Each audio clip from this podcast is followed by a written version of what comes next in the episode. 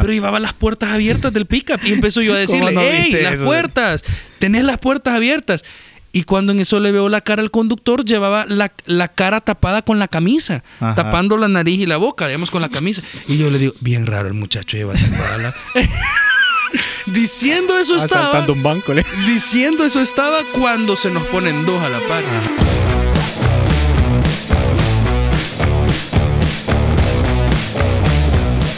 Bienvenidos a un nuevo episodio de Relevante. Estamos a punto de presentarte un nuevo invento, una creación que hemos diseñado durante Muchos días. Muchos días. No, Gracias a los que vinieron al Focus Group.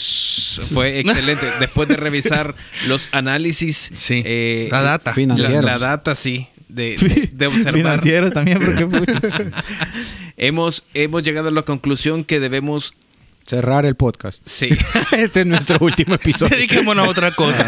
Es que alguien nos dijo, "Pa- hay, hay apoyo, lo que falta es talento. ¿no? Ah, cabal. Mira, queremos poner una nueva sección. Sí. Eh, esperamos que sea recurrente. Y la idea es contar algunas historias, que conozcas un Sí. poquito más de nuestra vida. Sí. Y yo quiero hacer una pregunta. ¿A cuántos de ustedes les han pasado momentos eh, en los que se han visto... En lo que en ese momento Freezer sintió Sí, el verdadero el- temor. eh, Cell. Cell. ah, no sé, le- ya viste que no, yo no vi Dragon Ball. Sí. Yo no vi Dragon Ball. Yo Cell tampoco, Sintió yo el tampoco. verdadero terror. Ajá, ajá. Mira, pero a todos nos han asaltado alguna vez en la vida. Vamos a comenzar. ¿Por Sí. cuántas veces?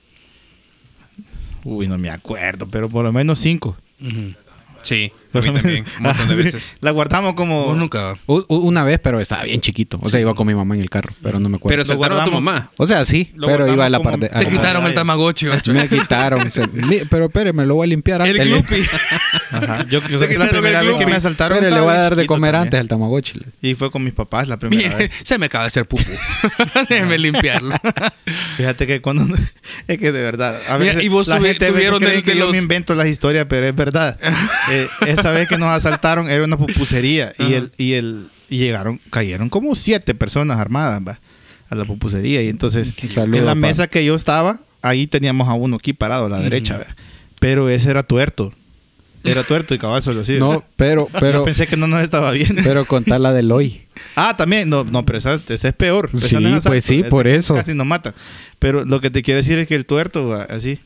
Y dice mi mamá. Pensaste yo- que era broma. Yo estaba chiquito. Pensaste que era broma porque te estaba cerrando el ojo. Ah, Se hace el ojo pacho. Yo, yo estaba bien chiquito, dice mi mamá que me asusté y que me puse a llorar. Yo no me acuerdo, que está como unos siete años tenía. Y Ah, no estabas tan chiquito. dice que el- dice que dice que dice que el tuerto me, hizo así, como me tocó aquí la cabeza. No te preocupes, hijito, no te va a pasar nada, me dijo. Ay, qué buena Bien onda. buena onda. Síndrome, de Estocolmo se llama eso. Cabal. La cosa es que dice que Te y mi, mamá, y mi mamá me dijo, no, papito, no, llor- no llore. Y le hizo así, extendió la mano para, para consolarme, mi mamá. Y usted, señora, esa, esa pulsera que tiene ahí, démela. de verdad. Y era un tuerto. Y de ahí se fueron todos y desaparecieron. Pero de eso, de eso esa, esa fue la vez. Mala Esa vez. onda. Ajá. Eso no me Y toda la, Marco. toda la vida tampoco. que paso por esa pupusería, ¿Te acordás? solo me acuerdo de eso. Yo creo que nunca más volví a ir a esa Saludos al tuerto. Al tuerto, ya a ver Tuerto. Joe. Allá en el Secot, quizá. Pero es cierto. Bueno, estos van a ser story times, ¿verdad? Ajá. Sí. Bueno, a mí me han asaltado siete veces. Entonces Siete este va a ser story time de cuando me Sí, asaltaron. vos también Va tienes buenas historias, cabal. Va ganando, Bill. La primera vez que me asaltaron, bueno, no sé si no sé si voy a tener el orden, pero yo creo que la primera vez fue en una 42. La tomé en Santa Tecla, Sí. me subo en la 42 y entonces iba con un Es teléfono. que los buses antes en San Salvador eran 50-50. Sí, no sabía si te iban a 50, saltar. sí, Y había rutas específicas donde uno ya sabía que Sí. Había que llevar el dólar del ladrón en una bolsa. Sí, cabal. No, ya andaba, yo andaba un teléfono para el ladrón. Ah, un es para el ladrón. Sí, yo el también. teléfono para el ladrón y el teléfono tuyo. Ajá. Y siempre mi mamá, no andes con el teléfono ahí, te lo van a Tenía robar. razón, va. Y pues sí. ¿Saben cuál era? Era un... Es que a mí me fascinaban los Sony Ericsson. Ah, eran buenos. Eran- los audífonos que traían eran yo, súper buenos. yo tenía, yo tenía el que daba vuelta. Ah, Ajá. sí. Mi onda siempre ha sido la Era- música, o sea, ajá. la música. Y entonces oyendo. ese teléfono tenía fuera como, como puntitos donde uno le daba play. Ah, pausa. será bien Ajá, chivo. Era bien chivo, me, me, me encantaba ese, ese teléfono.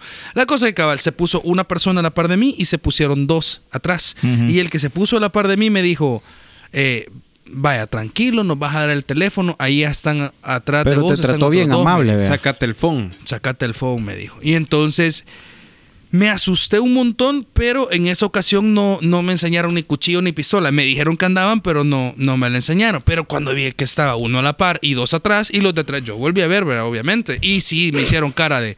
De que- sí, va, te vamos a saltar, va. O sea, no es mentira, va. Entonces eh, les di el teléfono. Se bajaron. Por eso en- tenías que ir detrás del motorista, fíjate. Ah, Sí. ahí, no, ahí no saltan. Ahí no saltan. de mamá, vea. Me acuerdo. eh, O, o- o tenías que ir del lado del pasillo. Del en el- pasillo. en- en el asiento. Ey, pero eso es cierto. que es que mira, Sí, yo Y si te piden me iba paso, al le haces así. Ajá, las rodillas Pasa. así. Ajá. Mira, me- este es un paréntesis en mi story time porque tomamos el, el microbús siempre a la 42 con un primo. Mi primo recién había venido a la ciudad, venía de Santa Ana. Y entonces no entendía. Citadino. No era citadino. No, pueblerino, ciudad, pueble- eh, foráneo. Entonces, no entendía la mística de, de andar en el transporte colectivo en San Salvador. Entonces, para los que no son de San Salvador o nunca has viajado en transporte de colectivo Público. público, eh, microbuses, te voy a explicar. En, la, en las coaster, estos vehículos gloriosos de nuestro transporte, Sí. Que los todos tienen nombre, por cierto. Tienen Sí, nombre, la, tienen nombre. la, la Yancy, La Kimberly, la Tiffany, la Tiffany. Ajá. y versículos Y versículos. Y diferentes Eso es lo que- Y, y, Ese chiste de Steve y que dice que- calcomanías, calcomanías de todo tipo. de todo tipo. Ese es- no, ese es- fear, no fear. Ese chiste de Steve que dice, los creyentes son los buses, no los que los manejan. Bueno, la cosa que adelante, al lado derecho del motorista, va la parte del motor, que se calienta, por cierto. Entonces ahí arriba Ajá. han diseñado un cojín. Sí, Un cojín. La colchoneta. una colchoneta en donde se pueden sentar y ganan tres, cuatro eh, asientos Pero más. ahí va, va ahí Ahí la va. propia. Ahí va eh, la, propia, usualmente. va. Adelante. cuando- pero dice- cuando viene. La propia Ah. del. Ajá. O tiene, Sí. puede tener varias propias. Sí, cabal. Es que depende de la ruta. De ida es una y de, de... de venir la otra. La No. cosa que, bueno, Y mira, otra cosa importante de ese puesto es que solo es para gente experimentada porque no hay donde no hay donde agarrar. agarrar. No, no hay donde agarrarse. Pero es el puesto más seguro de todo el transporte Ah, sí, es colectivo. y no te te pasa nada. No no te, te pasa nada. Bueno, la cosa que eh, adelante hay un asiento que es el privilegiado. Vas a la de copiloto, digamos, Sí. en tu propio asiento con la ventana grande, escuchas bien el, Reclinas la el música, asiento. Sentí- reclinas el asiento, En mi soledad. Los de Esas canciones que duran. Y anoche, azulito, Ah, azulito. El- con el, neo- el neón te alumbra, te ilumina el rostro. Mira, O sea, el son unas soundtrack. canciones que van sonando. Pum, Y pum, que, y pum. que- Y van todas... y que el, el- motorista ya no le encuentra sentido a su vida. Ya no, O ya sea, le ves la cara de. ya va llorando, va. Ya va llorando. Solo ves que hace los cambios así a la fuerza. y- Y truena la caja. Truena, Truena, la, la, caja. Porque está pensando en ella. En morirse. Y matarlo. y llevarnos con él. Uy, así. Es cierto. Es que... Bueno, ok, entonces adelante está el puesto privilegiado. Al lado está alguien que mete las piernas a la fuerza. Sí, sí, sí, sí. En el cojín. Y luego van dos que van más o menos al suave. Ok. Pero atrás del copiloto hay otro asiento individual que es Sí. bastante privilegiado también. También. Ah, Resulta que entonces nos subimos con mi primo. Hay asiento adelante en el cojín y hay una señora que va en el asiento individual. La señora mueve sus rodillas y le dice a mi, a mi primo, pase hijo. Mi primo obviamente vio y dijo, aquí no entra un ser humano, o sea, a la par del cojín. Sí. Pero él no entendía que claro que entran dos, tres, cuatro, depende. ¿Tienen qué? Porque cuando tú escuchas la frase, aprétese que hay lugar, Ajá. uno entiende que existen Pues sí. lugares, o sea, aparecen, Ajá. Eh, se puede. Ajá. Entonces viene mi Se primo. debe. Se debe. Y lo que él entendió es que la señora le estaba diciendo que se sentara con ella Ah. en el asiento individual. Y entonces viene mi primo y se empieza a sentar. Bueno, dijo, si me movió la rodilla es porque quiere que me siente con ella. Con permiso. Y se empieza a sentar. Y la señora, ¿qué creen que hizo? Comienza a gritar, ¡ay, hijo, abusivo! ¿Cómo se va a sentar aquí conmigo si aquí no cabe? Y comienza a contarle a todo la coaster. Va a creer el muchacho yo doblando las rodillas para que pasara. Y el muy abusivo se quiere sentar conmigo. Miren, ¿qué hice yo? Vi para otro lado. dije, Te bajaste. yo- No, no, no, no, vengo no conozco, lo conozco. no lo conozco. Mi primo es morenito. Se puso pálido, rojo. Le tocó ir parado a la par de ella y la señora sí, todavía le seguía diciendo, hijo, yo quería que usted pasara, no que se sentara conmigo, ¿cómo va a creer que vamos a caber aquí? Es que este muchacho es abusivo. Todo el camino. Ay, Pobrecito. Pobrecito. Bueno, saludos a mi primo. Pero, pero la historia era del asalto. La historia Ajá. era el asalto. Entonces, esa fue la primera vez que me asaltaron. En una ocasión venía, esta fue otro de los asaltos La en Santa señora Ana. te hizo que te movieras para asaltar. Para que me asaltara ella, no. Bueno, en un microbús también, eh, yo iba sentadito, no en, en- no en la ventana, sino en el pasillo, y de repente vi que a una señora se le cayó un teléfono. ¡Pam! Cayó en el piso, ¿verdad? Entonces agarré el teléfono y se lo di a la señora. Y cuando se lo dio a la señora, un muchacho dice, mi teléfono, y me lo, me lo arrebató a mí, a la señora. Y entonces viene la señora y le empieza a gritar y se tiró del microbús. Ajá. Pero yo vi que se le cayó a ella. Ajá. O sea que ella se lo había sacado a él. Pero bueno, la cosa es que me iban a llevar a mí también por Ah, cómplice. Sí. Sí, es cierto. Nunca agarres algo que no, No, es tuyo. mira, Mira, vale. yo, recuerdo, moraleja. hablando de estas, de estos, de estos, ¿cómo se llama? Colectivos de transporte eh, tan especiales, Sí. llamados coasters. Una vez yo acompañé a Jackie a, a su universidad en bus. Pero los papás de Jackie tienen, tenían negocios en el centro. Entonces Ujú. agarramos el bus o el microbús este en la coaster en el, en el centro. Pero yo, desde, de- desde un par de años atrás, ya había desarrollado el sentido arácnido de que Ajá. vos sabés que algo está pasando. ¿Cómo se en el- siente, en verdad? ese Es lugar. algo, ajá. El La clima cosa es que- cambia como en Harry Sí, Potter. Ajá. La cosa es que a subir nos íbamos. Cuando yo vi que la, la coaster se, se paró enfrente de nosotros, es donde nos teníamos que subir. Entonces, yo vi desde lejos la coaster a dos, a dos hombres parados, uno adelante y uno atrás, y vi a la gente, se le veía a la gente en la cara el miedo, pues algo estaba pasando. Pero ya aquí no se dio absolutamente nada de cuenta. Y ni se fijó Ni que... cuenta la- que se fijó. O sea, yo le jalé el brazo para que no se subiera, porque yo había visto esto. Ni la pude agarrar. Entonces se subió y Se se, fue hasta atrás a sentarse a la par del que estaba parado, que era uno de los que estaban asaltando. ¿Qué? Y yo dije, híjole. Y vos te quedaste abajo y le dijiste adiós. No, me subí Ajá. y me fui a poner a la parte del, del otro lado del, del- del que estaba asaltando, porque yo dije, bueno, por lo menos la voy a proteger aquí de algo.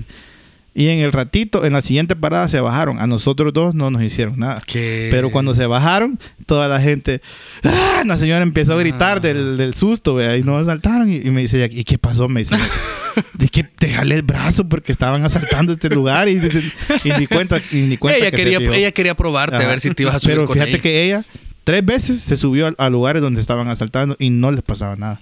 Sí, ella quería probar, ella quería probar. Ajá. Bueno, Deportes extremos. bueno, les sigo contando. Esa fue, esa fue una de, del mundo en eso. Cabal. Esa fue una de mis, de mis veces que me asaltaron. Hubo una que veníamos en Santa, eh, estaba en Santa Ana y eh, si tú alguna vez has sido líder de joven, eh, de líder de jóvenes en una iglesia, sabes de que uno se rebusca de cómo reunir plata para campamentos, para lo que Ajá. sea. Entonces, en esta iglesia donde yo crecí, recolectábamos latas y aluminio y lo guardábamos y lo vendíamos. Y entonces nos iba bien. O sea, de verdad que a veces nos conseguían esas bolsas enormes. No sé si han visto, o sea, Ujú. bolsas Sí, sí, sí, sí, sí. enormes.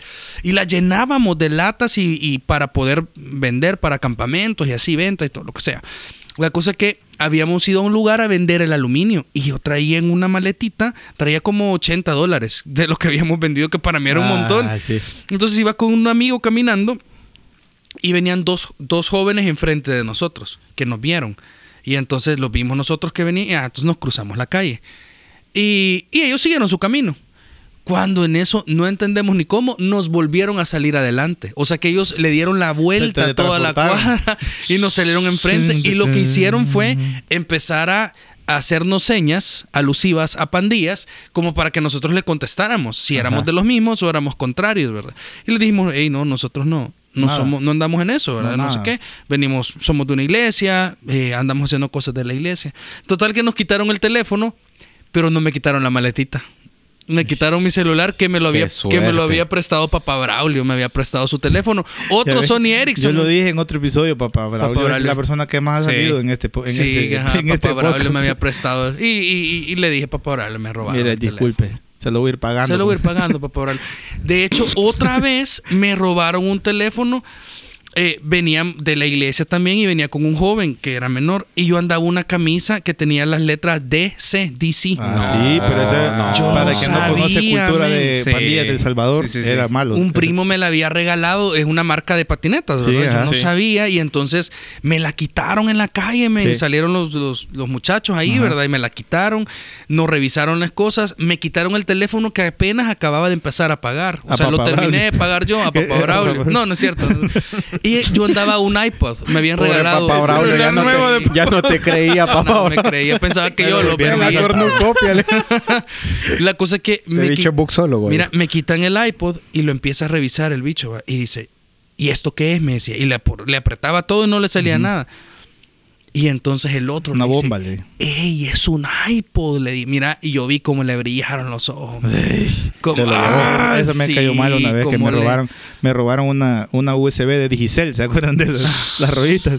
Porque me había costado Ah, sí. descargar toda esa música pirateada y me la robaron. Horas de Ares. Les cuento mis últimas dos. Eh, por la Universidad Nacional, en la calle universitaria, íbamos caminando un amigo, una amiga y yo. Veníamos de comer y regresábamos a clases. Y en eso vemos que se nos pone a la par un pickup, pero llevaba las puertas abiertas.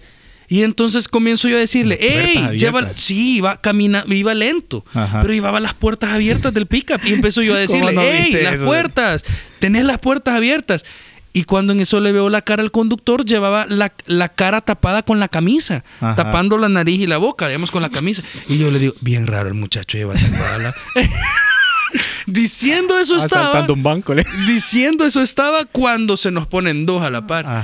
Ah. Que se habían bajado Ah, del pickup y el pickup iba a la par. Entonces ya se nos pusieron a la par. Y entonces ya nos quitaron, nos quitaron las cosas, ¿verdad? Nos quitaron las cosas. Y el, el amigo estaba pensando en salir corriendo, men, Ah. Y la amiga llevaba tacón, no sé cómo iba a correr. Sí, ahí le van a dejar Y la le van a subir. Bueno, total que nos quitaron Ajá. todo. Y la última vez que me asaltaron eh, fue por aquí cerca de la iglesia. Se baja un muchacho de, la, de una moto y me pone la cierto. pistola. Eso ya estaba aquí Sí, trabajando en la iglesia. trabajando. Me pone la pistola, pero así en, en 90 grados. ¿Cómo lo diríamos para los que nos están escuchando? En Sí. eh, Posición, Posición. de, Horizontal. Horizontal. horizontal, Ujú. posición de, posición de matar. de matar. Entonces me la pone y me dice, vaya, hoy sí me dijo. Hijo. Y entonces yo dije, Hoy sí. Vaya, hoy Señor, sí. en tus Ay, manos voy, pues. encomiéndame. Ay, voy, ya le dije.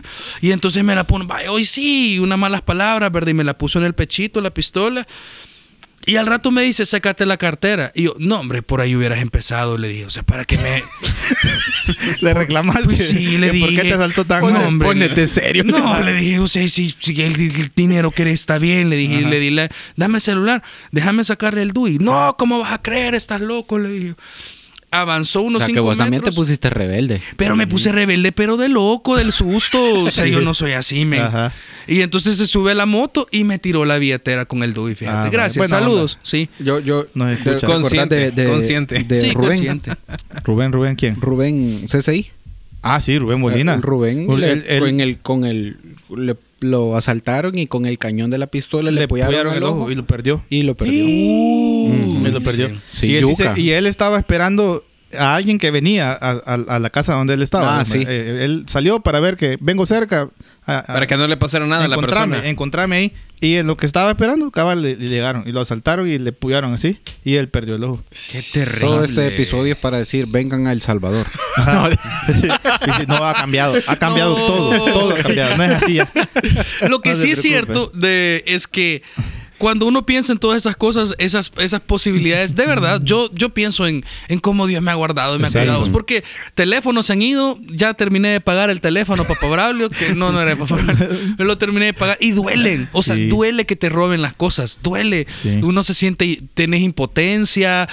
Yo me pasaban siempre las cosas y decís después... como ¿Qué hubiera hecho? ¿Qué hubiera hecho? Ajá, o no hubiera, me hubiera puesto esa camisa, que me hubiera ido por otro lado. O te- mira, me Sí. agarraba una temblorina, eh, Ajá. hubo una, o sea, me empezaba a temblar las Es manos. cierto, de la adrenalina cuando te va Sí, después. mira, hubo una vez, y esta es mi última story time de, de robos, en donde se sube el tipo, se sienta a la par mía, me empieza a hacer un montón de preguntas. Yo me fui a comprar un cablecito a Metrosur, a el, ¿cómo se llama? Electrónica Nieto. No, RG Nieto. Ajá. Y entonces de ahí me subí en Metrocentro, en la 44. Se sube el tipo y me dice, te vengo siguiendo desde la electrónica, me dijo. Va. Porque vos sos el Dame tal, el me auxiliar, dijo. me. Vos sos el Drupi, me dijo. El Drupi. Mm. Ey, pero si te veo, es apodo. cierto, te pareces a Drupi. Hay algo, hay algo de... hay algo- sí, no sé qué es. es, fíjate. Sí, no más sé con qué la es. barba que te La barba, quizás, Ah. aunque no tenía barba en ese Ajá. tiempo. La mirada triste. La mirada triste y perdida. Ey, pero a vos también te pasó algo así, vea, Ay, a mí me han pasado un montón Yo de sé, veces. me acuerdo Pero de bueno, tu historia. Cuenten, cosa- cuenten, La cuenten. cosa es que me dice, vos sos el Drupi, vivís en tal. Y yo, no, yo no soy el Drupi. Entonces me dijo, eh, tenés un tatuaje en el, en el hombro derecho, me dijo. Y entonces ya me levanté el tatuaje, me levanté la camisa y... Te levantaste no la camisa porque no había Ajá, tatuaje. es que Pues dice, sí. me levanté el tatuaje, dijiste. Ah, no, bueno, perdón, perdón, perdón, no, no tengo, no Ajá. tengo. Me levanté la camisa y vio Para que- mostrar que no tenías camisa. Me levanté la camisa tatuaje. para demostrar que no tenía el tatuaje y me dijo, bueno, total que esa persona me puso la pistola en el, en el estómago. Hoy sí te vas a quedar me aquí. preguntó, En la zona de las costillas. ¿y vos le tenés miedo a la muerte? Y yo, de verdad, o sea, con toda seguridad le dije, yo estoy seguro a dónde voy. No sé cómo vos seguís vivo, le dije.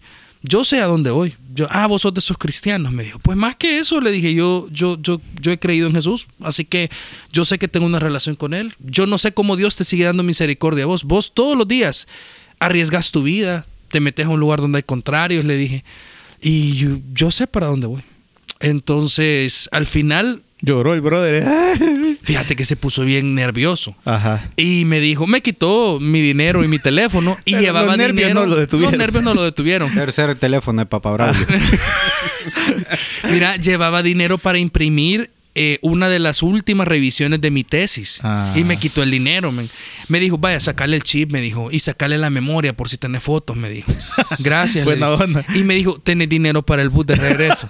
No, no tengo. Ey, toma. Tenés dos coras, me dijo. Y me dio 50 centavos para Uy, es que sí. Qué buena onda. Se convirtió. Que para Sí. los que nos escuchan fuera de, de El Salvador, dos coras es la forma en la que Equivalen. le llevamos a la... Un cuarto. Cora es un, quarter. quarter. Ajá, cuarto, un cuarto de dólar. Un cuarto de dólar. Ajá. O sea, Entonces te dio dos pasajes desde, Dos desde pasas- entonces. Sí, porque desde ya no- entonces.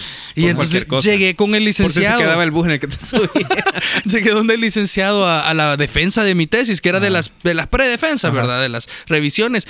Y me vio color fantasma. Y me dijo, no, hombre, no me la des, me dijo, tranquilo, te traigo algo. Me dijo, y no, no le di nada.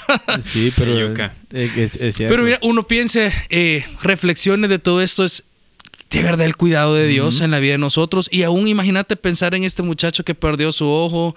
Sí. Uno a veces no está consciente de... Rubén de- ahora es misionero en, en Honduras. En Honduras. Mira, un montón de cosas que uno puede aprender después de una situación como esa. Sí. Primero, yo creo que uno tiene que entender que aún en medio de las circunstancias difíciles uno debe dar gracias a Dios. Sí. Uno puede enfocarse en lo terrible que fue el asalto, en qué mala onda que me robaron lo que me costó Ajá. hacerme.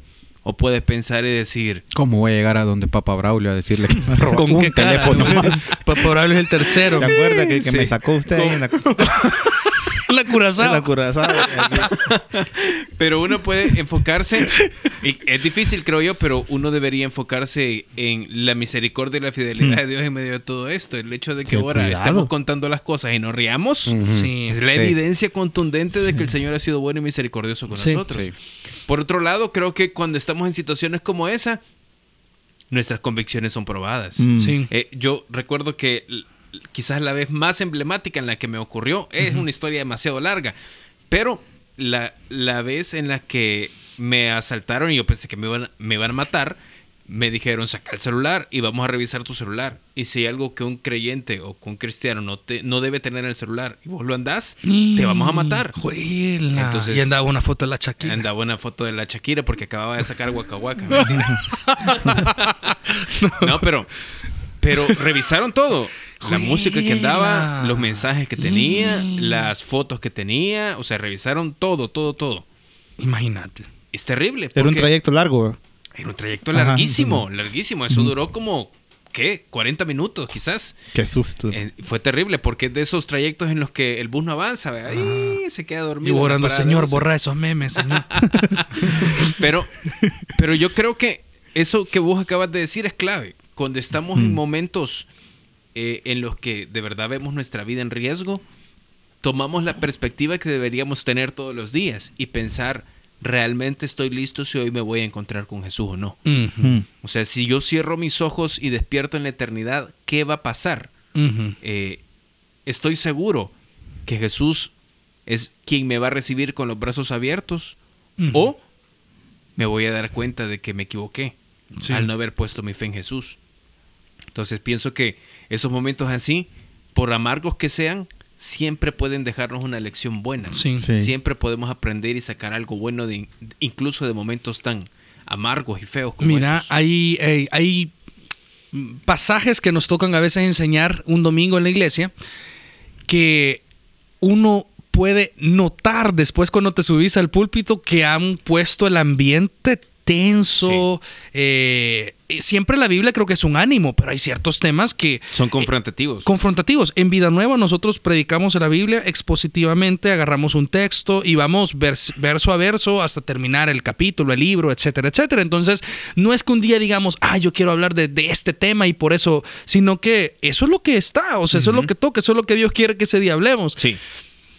No hay temas donde yo pueda ver que esto sucede como cuando uno le porque es lo que el texto dice, sobre la realidad de que no todas las personas que asisten a una, a una iglesia Sí. eh, son realmente salvos. Sí. Pasajes como estos en donde Jesús dice que, que van a haber personas que van a decir, Padre, en tu nombre echamos fuera demonios y Sí. hacíamos esto y Jesús les dice, yo no los conocí. Nunca. Nunca los conocí. Sí. O, o- o personas que donde, donde realmente reconocemos la realidad de que si no, no tienes la convicción de haber nacido de nuevo, pues puede ser que no tengas una relación con Dios. Mira, y, y tremendo porque cuando yo les acabo de decir que cuando uno está en situaciones como esa, las convicciones son probadas. Desde cómo vas a reaccionar después de que pasó en el asalto. eh, Si te enojas, si reclamas a si Dios. ¿Te vas a enojar con Dios o vas a entender que hay un plan y un propósito detrás de esto? O la forma en la que reaccionas en el momento en el que se acerca la persona que te va a asaltar, vea. Reaccionas con violencia, reaccionas de forma, eh, no sé, tratando de mentir, vea, o- ocultando la que verdad. gente que se pone así lo matan. O Sí, sea, y, y es yuca pensar, eh, yo quiero que el Señor me guarde y me proteja, pero voy a decirle un montón de mentiras al ladrón que me está interrogando. ajá. Entonces, pero quiero que el Señor me bendiga y me guarde y, que- y que esté en medio de, de- de esta situación. eh, cuando estamos eh, con toda conciencia transgrediendo lo que la Biblia enseña. Entonces, creo que todas estas cosas deben hacernos pensar en lo bueno que ha sido el Señor, Sí. en la gracia y la misericordia de Él para su vida, pero creo que también debe hacernos evaluar la forma en la que estamos viviendo. Sí. Eh, y, si, y si es hoy el día en que yo me encuentro con Jesús, vea, eh, ¿cómo, ¿cómo habría vivido mi vida? Mm. ¿Habría valido la pena? ¿Ha- ¿He aprovechado estos años para producir fruto? Y preguntarnos, qui- quizás llegar a la conclusión, yo no estoy seguro si me Sí. encontraría con Jesús y, y no dejar que este día termine sin que estés seguro de que te encontrarías con Jesús en la eternidad. Si al terminar este episodio ¿Te asaltan? No, para no estás consciente que no estás seguro, yo te animo a que busques hablar con alguien. Sí. Puedes hacerlo tú solo. Puedes, eh, yo puedo recordar ahorita la conversación de un amigo en donde él me dijo, después de un proceso muy difícil de depresión, yo solito agarré mi Biblia, busqué todos los pasajes que hablaran del arrepentimiento, doblé mis rodillas al lado de mi cama y recibí conscientemente al Señor como mi salvador personal. Él me, o sea, es un chavo de 17 años, 18 años. Eh, y, me, y me compartió que él ya había tomado esa decisión. O sea, lo puedes hacer tú solo. O sea, no necesitas más que el Espíritu Santo y la Biblia. Pero si necesitas hablar con alguien, por favor, cuenta con nosotros. Sí. Eh, si en algo te podemos ayudar, eh, si necesitas conversar. Pero creo que son de, estas, de estos momentos de la vida decisivos, en donde Sí. si tú ahorita dices, si hubiese sido yo el que, el que va ahí y le ponen la pistola, yo quizá no hubiese tenido esa convicción, ¿verdad? Y yo, yo, yo recuerdo una vez que llegué a esa convicción. eh, esta es la historia que dijo, que dijo Marcos. Saludos a, a Loy, pastor de Villanueva, Managua. Él fue mi discipulador. Ujú. Y una vez con Loy, literalmente mataron a alguien a la par de nosotros. Híjole. En estábamos en discipulado. Y yo recuerdo esos momentos, porque justo en ese año yo estuve a la par de dos muertes, e- ese año, ese mismo año. Y yo recuerdo eso, o sea, ¿qué hubiera pasado en mi vida si yo hubiera sido este? Sí. Y, y, y, y ahí entró la convicción fuerte en mi corazón de decirle al Señor, hey, yo de verdad creo que me voy a ir contigo. Y- y, y quiero tener esa seguridad y, y- vivir mi vida en base a esa seguridad. Y fue bueno para mí eso, sinceramente. No fue buena la experiencia, pero fue bueno ese cambio. Sí. Mira, yo quisiera hacer algo cada vez que nos toca un story time. Ajá. Podrían pensar en una historia de asalto en la Biblia. Tratemos de encontrar si hay alguna historia bíblica Bueno, que el, recu- el- la, no sé si es historia porque es la parábola del samaritano. La parábola, yo Sí, pensé ajá. también, no puedo pensar en Pero otro no sé momento. Si es, si es historia. Pero es un, ajá, es un- una persona que sufre un asalto, Sí, ¿verdad? Y lo dejan asalto, como sí. muerto, tirado Sí, en la sí, calle. sí. Sí. No puedo pensar en otra ahorita. ¿Habrá otro asalto No, en la creo que No, no. ¿verdad? No. Gracias a Dios que había tiempos más tranquilos. Pero ladrones había. Sí. Sí. Ladrones. El Sí. ladrón bueno y el ladrón malo. Eh, y, y Judas. Judas Sí, sustraía de la bolsa. Judas era un ladrón. Sí. Ajá. Es, Sí. es tremendo porque Judas es el que dice, hey, deberíamos eh, Como usar de- esto para los pobres. Pero él tenía la bolsa y él sustraía de la bolsa. Él estaba pensando O sea, ese dinerito no me va a caer. Este perfume debería haber sido vendido y entregado el, el dinero a los pobres. Pero él sustraía de la bolsa. Ajá. Gran hipócrita. Ajá. Vivian, como decía mi De abuelita. plano. Ok. Ey, gracias por De- escuchar mi ese historia. pistillo, yo lo voy a guardar. decía. Aquí se lo guardo. Ajá. Como Bueno, los papás, vean. Si te, gustó, si te gustó este, este nuevo tipo de episodios de Storytime, decinos ahí en los comentarios. y sugerirnos tipos de historias Ajá, que claro. querés Ajá, ¿qué escuchar. historias quieres escuchar? ¿Querés escuchar historias de... eh, de, De miedo. De amor, de miedo. Ya viene octubre, ya viene Sí. octubre. Yo creo que necesitamos hacer la segunda Otro. parte de Paranormal. De paranormal. Sí, en, en Paradigma vamos a estar el 31 de octubre a las 7 de la noche reunidos ahí en A la de hacienda de, los Sin luces. Sin, luces, solo, Solo luces de velas. Ajá. Y vamos a tener ahí a dos invitados de honor Y para hablar pie. de lo paranormal. De Pumpkin Pie. Sí. Bueno, pues nos escuchamos en el próximo relevante. Cuídense, ¿verdad? Si, si, si pueden mantener las ventanas No se cerradas. suban Sí. a, los- a los transportes públicos si son peligrosos en sus países. Ajá. No, encomiéndense al Señor, porque al final, El guarda. como, Sí. como uno dice, al final después de estos eventos, lo material se recupera, va la vida. Pero papá Braulio está bien afligido. Pobrecito, saludos al tuerto, saludos a Papá Braulio. Nos Nos vemos. vemos. Salud.